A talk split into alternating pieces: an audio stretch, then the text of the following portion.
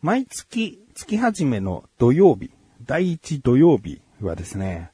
えー、自治会の役員の定例会があるんですね。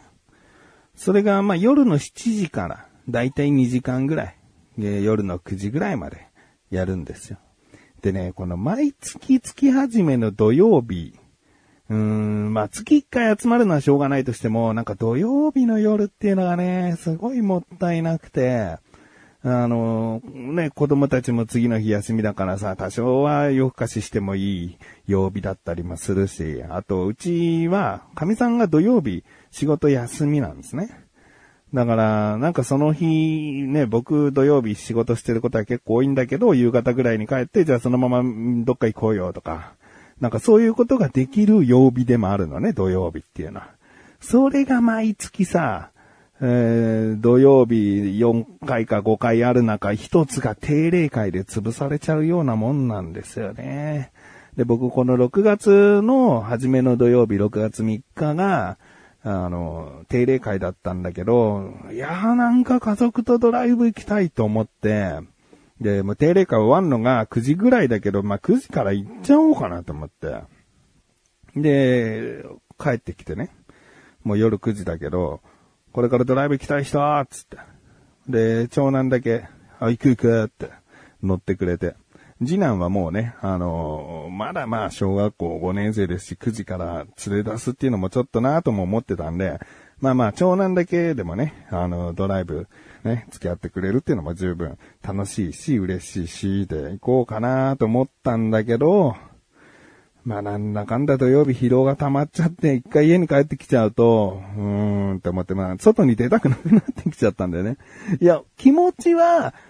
ドライブしたい、どっか行きたい、遊びたい、週末を楽しみたいが、気持ちはあるんだけど、体は疲れてんなと思って、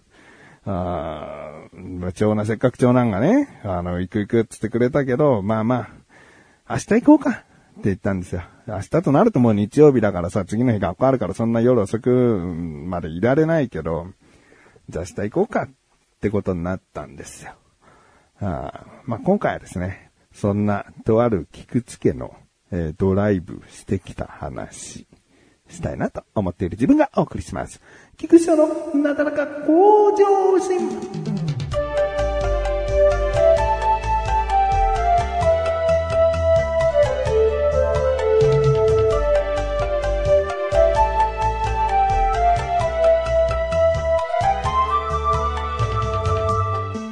さ、趣味ドライブとかさ、サイクリングとか、まあウォーキングでも、ウォーキングはまあ本当にそこら辺散歩するように歩けばいいのかもしれないけど、ドライブ、サイクリングとかツーリングとかってなるとさ、それが趣味じゃない人からしたら、どこ行ってんの？何してんの？って思わない？車運転好きなの？バイク運転が好きなだけなの？ってなるよね。うん、僕も、なんか、当てのないドライブ好きではあったんだけど、当てがないとドライブって難しくなってきたなとも思ってきてんだね。というのも、シバンちゃんとよく遊ぶときって基本ドライブなんだよね。基本ドライブで車の中での会話が楽しい。楽しいというか、うん、まあ僕はそれが好きだから遊びに誘って、えー、適当なとこ回ってっていうことが基本なんだけど、うん、やっぱりさ、乗ってる人からするとさ、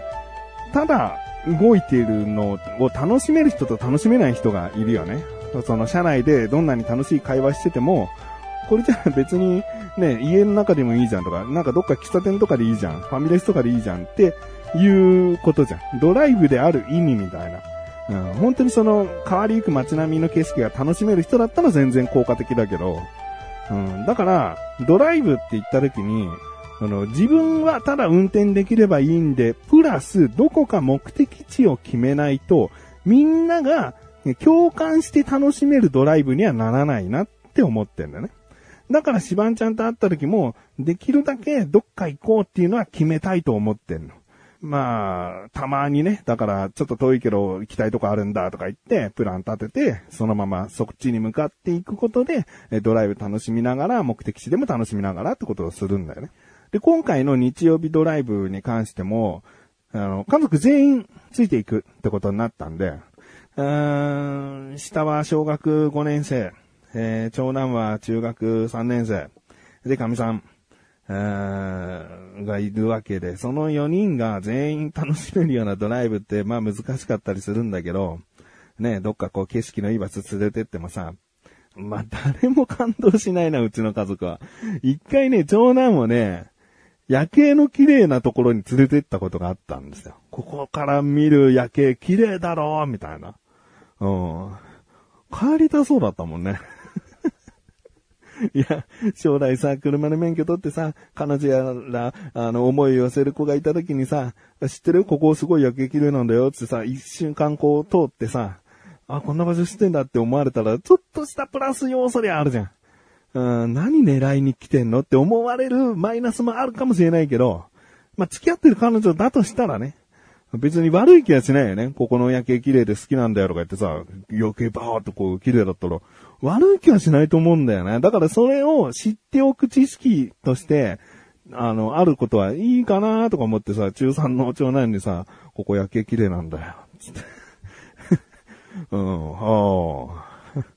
あ。はあ。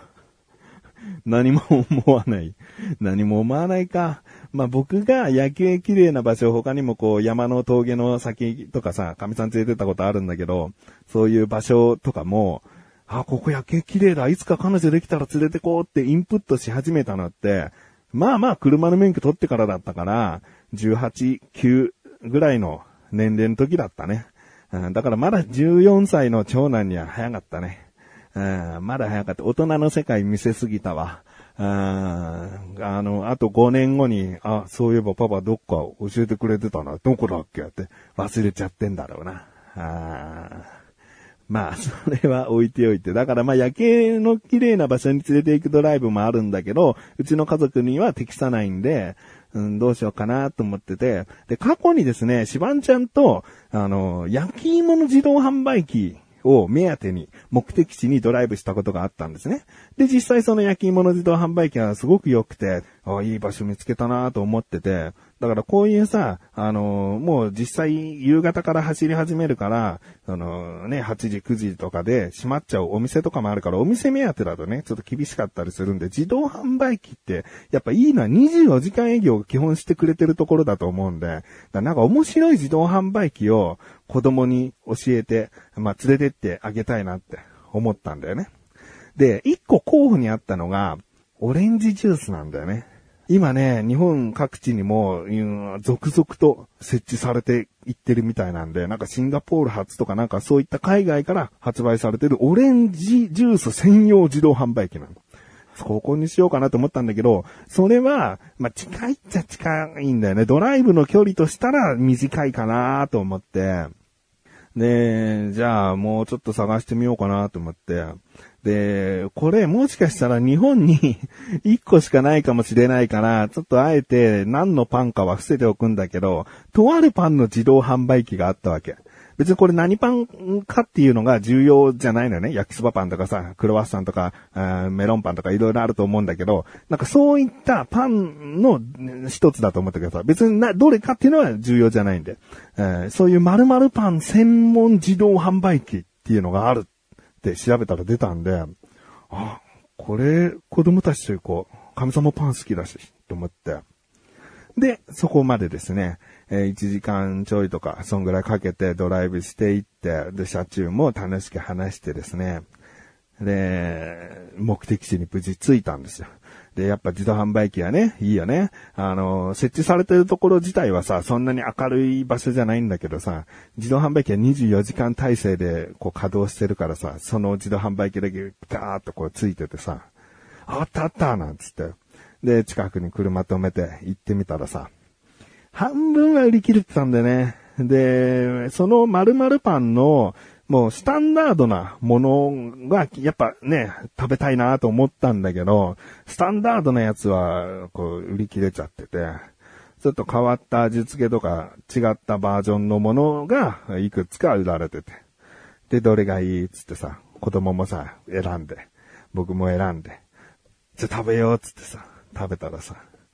うーん、そこそこ普通に冷蔵されてたパンというか パンってまあ基本的にはさ、その冷蔵庫には保管しないじゃん。うん、だけど、自動販売機とか、そういった、まあ、衛生的な面で、自動販売機だから、え20度ぐらいに保たれてるから、若干冷たいのね。冷え冷えじゃないんだけど、若干冷たいような感じで、で、やっぱパンって冷めるとパサパサなんだよね。うん冷たいけど、すごくもっちりしてるパンっていうのは、それほどこう米粉を使ったりだとか、うんそういう専門のパンにしないと、もっちり感っていうのは冷えても残んないじゃん。で、そこの自動販売機を設置してる場所は、そもそも店売りもしてて、店売りのものも自販で買えるよってことにしてるから、自販専門パンを作ってるわけじゃないんだよね。お店で売ってるものも24時間買えますようにしてるだけだから、決してこう自動販売機で買っても出来たてのとか、えー自動販売機で保管されていても美味しくなるように作ってますっていうパンじゃないのよ。だま、すんごいパサッパサでさ、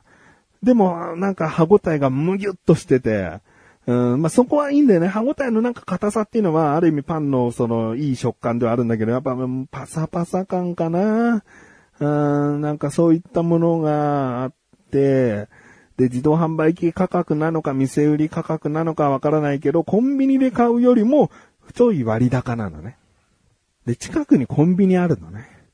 コンビニで買った方がまだパン楽しめたなって正直思っちゃうんだよな。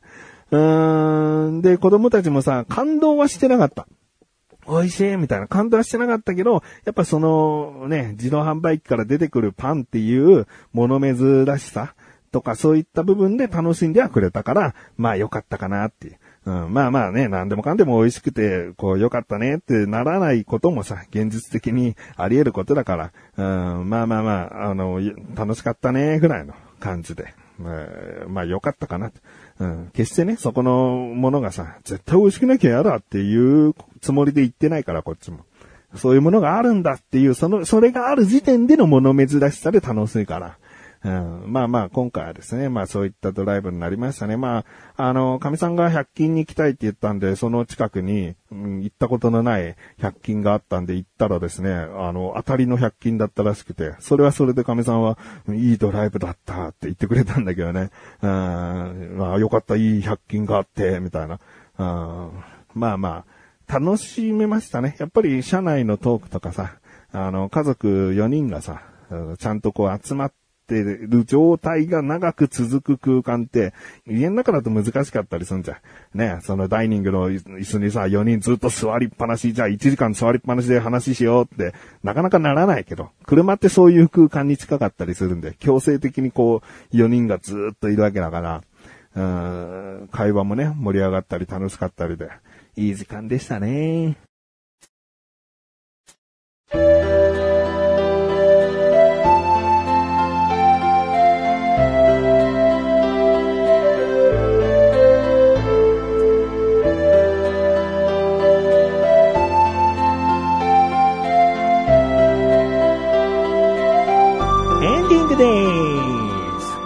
まあドライブっていうのはやっぱそういった部分がね、あの、楽しいのかなって思いますね。うん。だから、ね、なんか話したいんだけど、家の中じゃちょっととかさ、友達とこう話したいんだけど、なんか家に呼んでも、うん、気まずいかな、みたいな。だからそういったなんか話し込む空間の場の提供としてドライブって意外と話しやすかったりするんじゃないかなって思いますね。目線をさ、その、あまり気にしなくていいじゃん。運転手はしっかりと前見て運転しなきゃいけないし、助手席の人も、そんな目を合わせて会話しようっていう空間じゃないから、その目を常に反らせ、反らしながらも、その話がお互い真剣に、こう、聞き合える、話し合えるっていう部分で言うと、ドライブ環境でのトークってすごい、話しやすかったり、重要な話をしやすかったり、楽しい空間を共有しやすかったり、えーいい部分が多いなと。ただまあドライブしようってなった時の目的地が、えー難しいけどね、えーそこはまあいろいろとだからネットで日常日頃ね、アンテナを張ってですね、こういう面白いとこあるんだっていうのを頭にストックしておくのがいいのかもしれないですね。はい。ということで、なだらか今年は毎日セーブコスです。それではまた次回お会いいたい。菊池以上でした。メガネと周りと周りよ。お疲れ様です。